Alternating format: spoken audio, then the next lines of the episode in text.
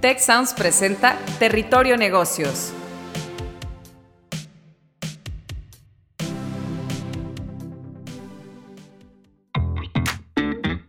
Ahora entramos a Territorio Negocios. Un espacio de diálogo y reflexión sobre las nuevas tendencias y transformaciones de los negocios en México, América Latina y el mundo. Yo soy Alicia Galindo. Yo soy Jaime Martínez y te damos la bienvenida al podcast de EGADE Business School y la Escuela de Negocios del Tecnológico de Monterrey. Bienvenidos a un episodio más de nuestro podcast Territorio Negocios. En esta ocasión con el tema del rol del marketing interno durante la crisis del COVID-19. Y además de escucharnos y sintonizarnos en este episodio, queremos que se unan a la conversación a través de redes sociales empleando el hashtag territorio negocios en la red social de tu preferencia. Para esta conversación sobre el marketing interno en la coyuntura actual, tenemos a nada más y nada menos que Eva Guerra, quien es directora del EGADE MBA, sede Monterrey, y profesora asociada del Departamento de Mercadotecnia y Análisis de la Escuela de Negocios del TEC de Monterrey. Y yo soy su anfitrión, Jaime Martínez, director de la sede Ciudad de México de EGADE Business School. Quisiera comenzar con un poco de contexto antes de entrar a esta conversación muy rica con Eva. En el centro de toda estrategia de marketing, pues está naturalmente el cliente externo, pero eso a menudo deja de lado al cliente interno.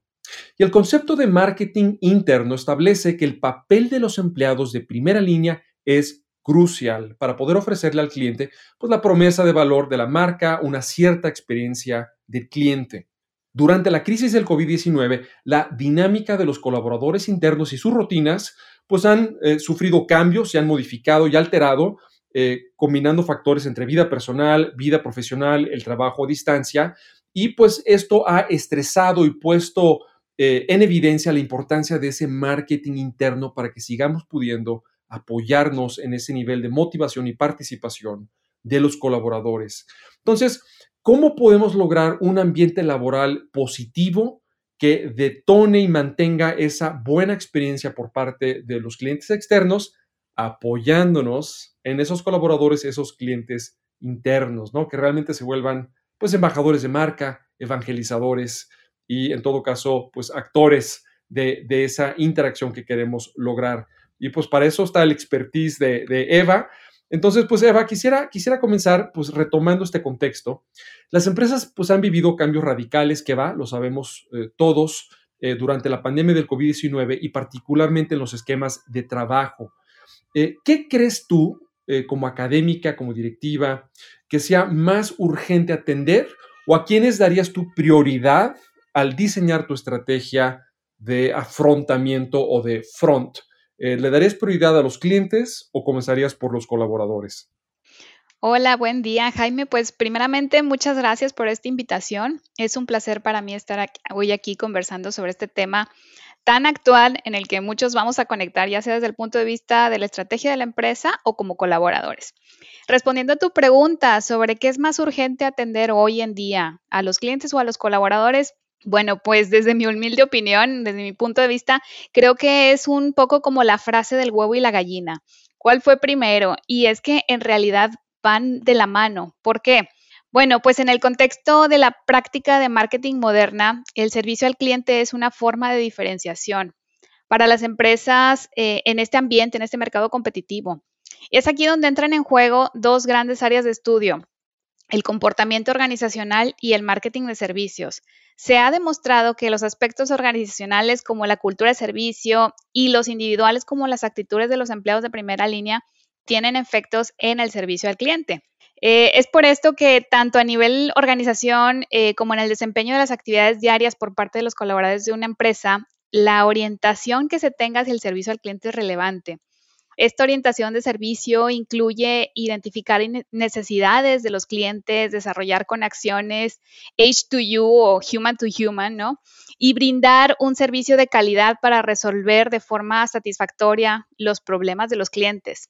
Por supuesto que se tienen que generar estrategias para tener clientes satisfechos, pero parte de la experiencia del cliente incluye el servicio que reciben y el servicio al cliente es un reflejo de la cultura de orientación al servicio, de un ambiente de trabajo colaborativo, de empleados satisfechos, comprometidos, una cultura de empoderamiento de los colaboradores para cumplir y acceder las expectativas de los clientes. Esta visión o esta orientación al cliente debe darse de una forma estratégica y ser soportada por una cultura de servicios centrada en la satisfacción y las necesidades expectativas de los clientes. Todas las áreas de la organización deben comprometerse con el enfoque centrado en el cliente independientemente si se tiene o no contacto con el cliente final. Todos tienen un contacto con algún cliente interno. Esto es una cadena.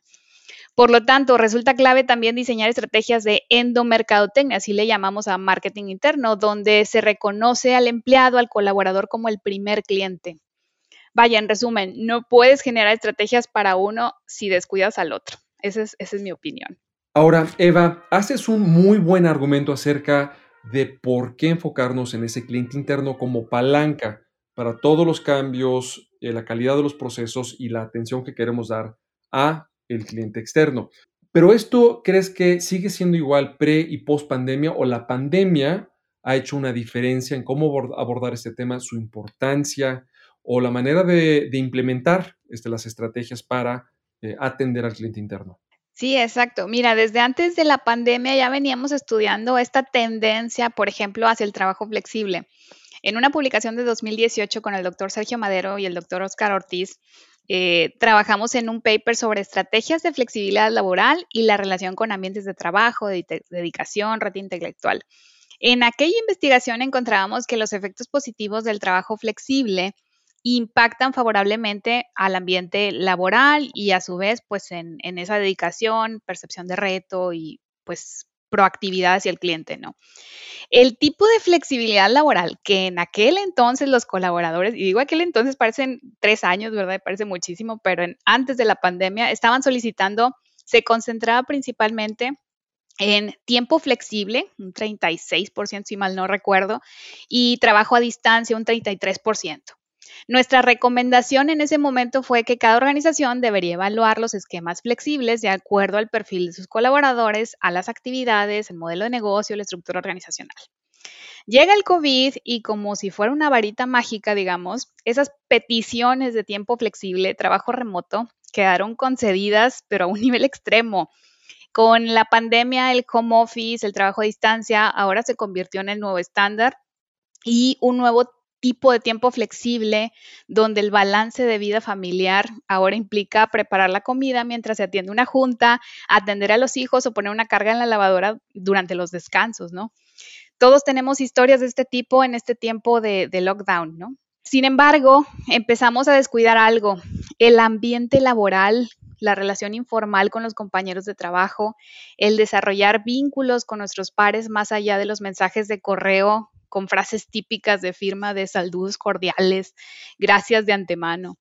Eh, te platico brevemente mi caso. Yo me incorporé GADE como directora de programa en febrero de este año y aunque ya estamos regresando algunos días a la oficina, hoy, seis meses después, aún hay compañeros que no conozco en forma presencial.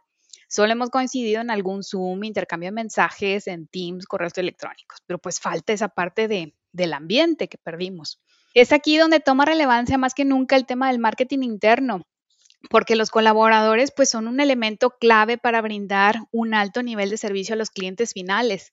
Deja de ser un tema de recursos humanos exclusivamente porque hoy se requiere generar estrategias específicas para atraer, conectar, atender, desarrollar, comprometer al talento humano con la misión y visión de la empresa y tal vez lo más importante, empoderar al talento humano para pues tener una orientación al cliente, que se resuelvan casos complicados con clientes, ahora en estos nuevos ambientes virtuales o híbridos, que bueno, eso será además todo un aprendizaje. El rol del marketing interno, como te decía en la pregunta anterior, implica reconocer que los clientes internos y externos tienen la misma importancia para promover a la empresa ah, en la comunidad. En tiempos de contingencia es especialmente relevante promover este compromiso organizacional, valores organizacionales, identidad de marca, dar apoyo organizacional, así como promover comportamientos de la gente orientados, volcados al servicio al cliente. Y yo creo que coincidirías, Eva, en que a menudo los colaboradores son la audiencia más exigente con respecto a la organización, ¿no? Porque ellos pues pueden ver si hay realmente una congruencia entre los valores que predicas, la misión que dices tener y si realmente estos se viven al interior de la organización. Eh, paradójicamente, si logras convencer a tus colaboradores, va a ser más sencillo eh, convencer a la gente externa, ¿no? Donde puedes controlar mucho más lo que, lo que alcanzan a ver. Eh, mucho de lo que nos haces reflexionar me recuerda a una cita de Richard Branson, el emprendedor fundador de, Virgin, ¿no? Que él gusta de decir que cuida a tus empleados y ellos solitos cuidarán al cliente. Digo, no siempre es así de automático o así de sencillo, pero sin duda, pues creo que eh, es una gran palanca, como lo vienes tú señalando, eh, apoyarte de colaboradores eh, contentos y colaboradores bien identificados con la empresa. Ahora, mucho de esto conecta también con empoderar a los clientes y en esa adaptación a la forma de trabajar en la pandemia, pero también el, atender el paradigma de la experiencia del cliente, pues lo que vemos es un llamado a empoderar ahí donde es posible o en el grado en el que es posible, empoderar a tus clientes para poder tomar ciertas decisiones para optimizar el tipo de experiencia pues, que se le está dando a ese consumidor o esa situación de reclamo, eh, en fin, o de o situación que hay que resolver con los colaboradores. Y muchas veces eso preocupa, ¿no? El dar esos, esa latitud o esos grados de criterio propio a los colaboradores preocupa a los líderes de organización. ¿Tú crees que hay alguna métrica, alguna forma de evaluar hasta dónde puedes darle a un colaborador esa, ese criterio o esos grados de libertad para responder, reaccionar, interactuar? O sea, pensamos en aerolíneas, ¿no? Que a menudo en el mostrador hay alguna, algún reclamo, pero también la posventa, ¿no? Este, pues todas estas situaciones que además eh, con las redes sociales pues se han multiplicado las oportunidades para esa interacción entre el colaborador en piso o en, la trinchera en el mercado y el consumidor. Entonces, ¿qué pudiéramos decirle eh, a los directivos, directivas allá afuera sobre cómo evaluar el ir soltando un poquito ese control en aras de eh, apalancarse pues de esos colaboradores? Claro, y es que los trabajos de, servicio, pues en general tienden a ser muy demandantes en cuanto a la parte de, del involucramiento emocional. Eh, una, una empleada, voy, vamos a decir, demostrador en, en una aerolínea, pues cuántas quejas de clientes va a recibir de solamente ese vuelo que se retrasó. Entonces, muchas veces eh, esa sobrecarga de, trabajo, esa sobrecarga de, de, clientes con reclamos, pues sí afectan de forma personal. Entonces, eh, ¿qué métricas podemos tener para decir, bueno, este empleado ya está listo para tomar decisiones? Dependerá de cada caso, pero pues métricas como niveles de satisfacción, si se aplican encuestas, eh, empleado que, te mejor, que mejor te atendió, eh, recomendaciones de clientes, algunas de las encuestas que aplican, por ejemplo, aerolíneas, si tuviste un buen servicio, ¿qué, qué, cuál fue el empleado que te atendió o algo así, danos el nombre para para, reconocerlo. Ese tipo de, de, sondeos por parte de, con los clientes, pues puede ayudar mucho a identificar esos perfiles eh, que están, digamos, listos para un siguiente nivel. Y también, pues, las, las métricas como tal de, servicio al cliente, de niveles de recomendación, pudiera ser.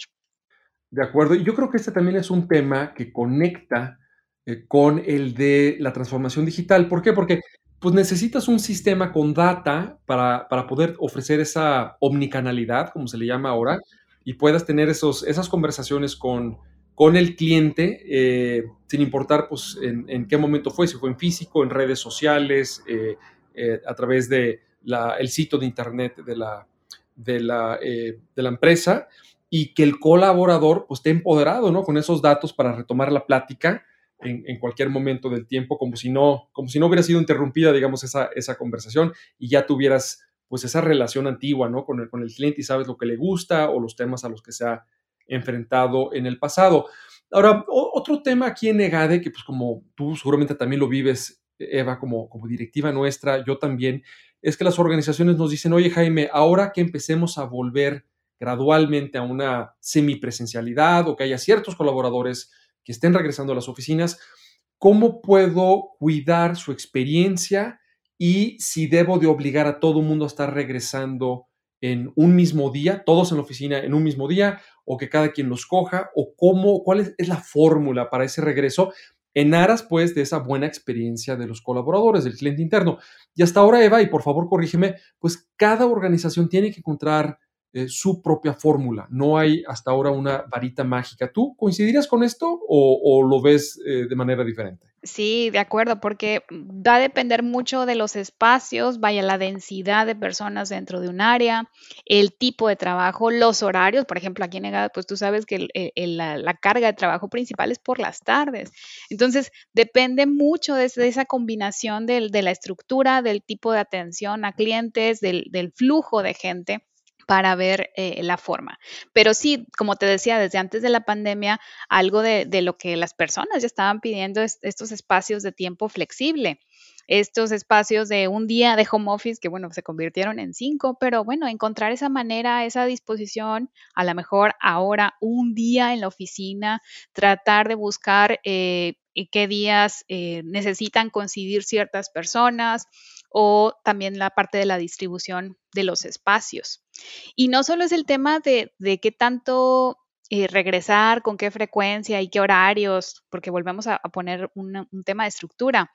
Algo importante es el tema del soporte organizacional, o sea, que la gente perciba que se le dan las herramientas de trabajo en, la oficina o en home office.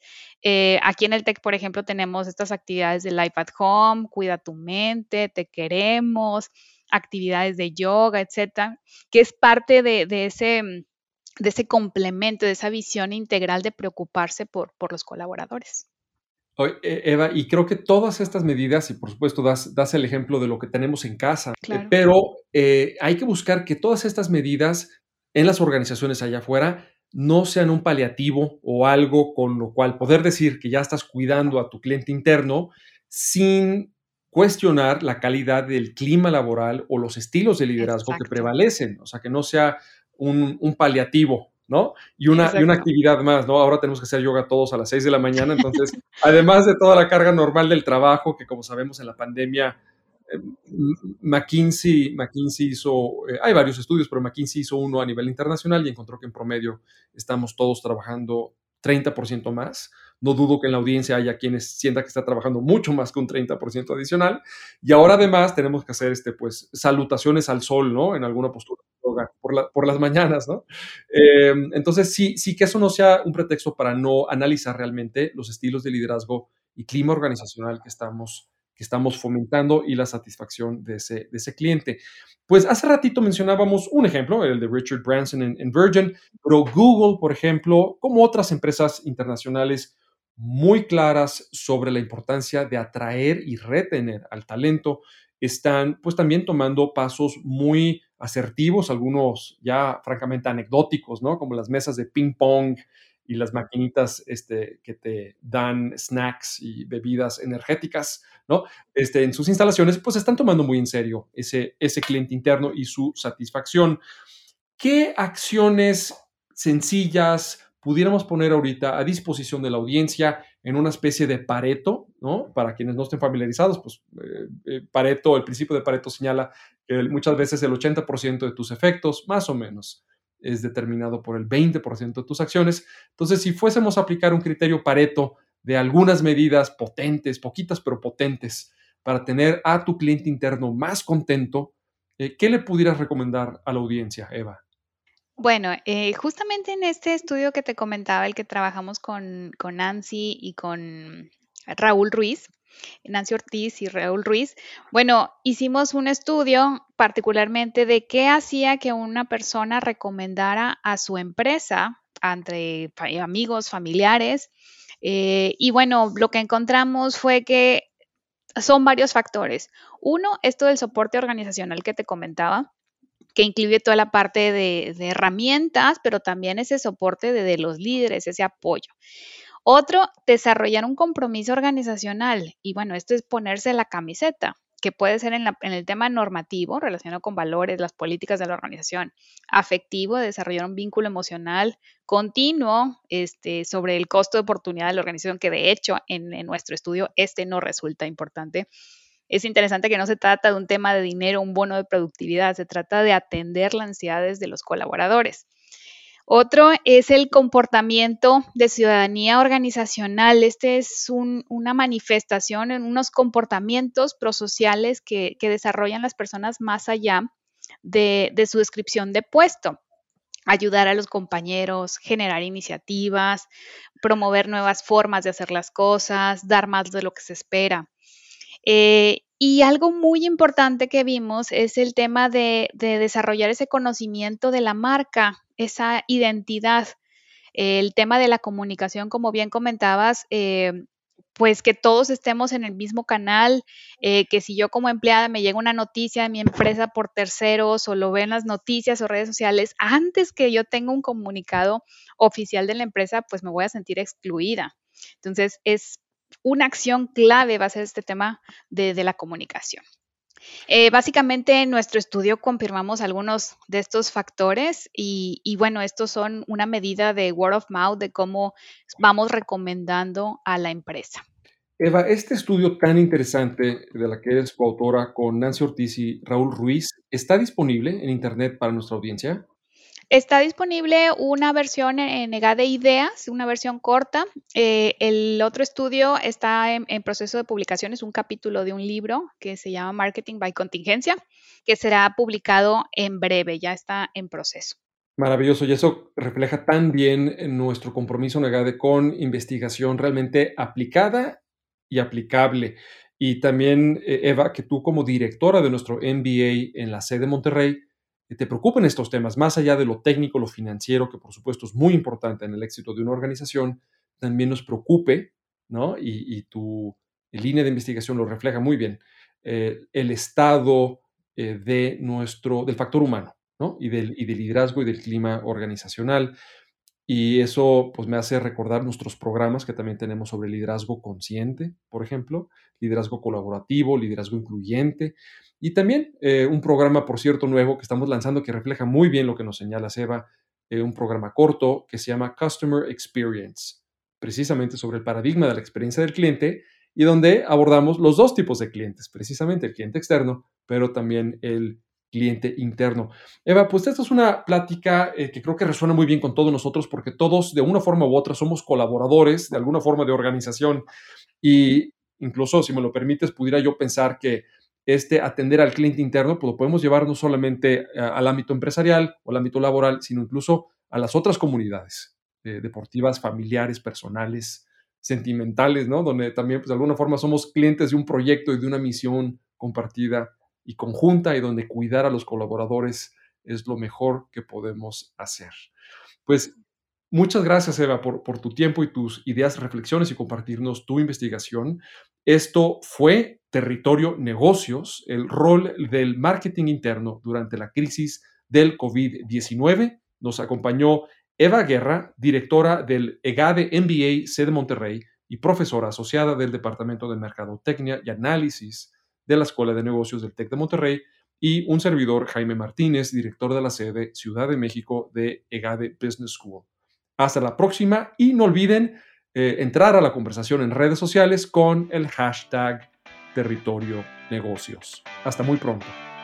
Cuida tu mente. Los expertos del TEC de Monterrey brindan herramientas y consejos para potenciar una vida positiva. ¿Por qué nos es tan difícil a veces perdonar? Un programa con ejercicios y rutinas para ayudarnos a cultivar una vida plena. El perdón es una elección.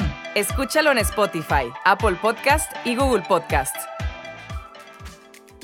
Gracias por escuchar un episodio más de Territorio Negocios el podcast de GADE Business School y la Escuela de Negocios del Tecnológico de Monterrey. Productor ejecutivo de Tech Sounds, Miguel Mejía.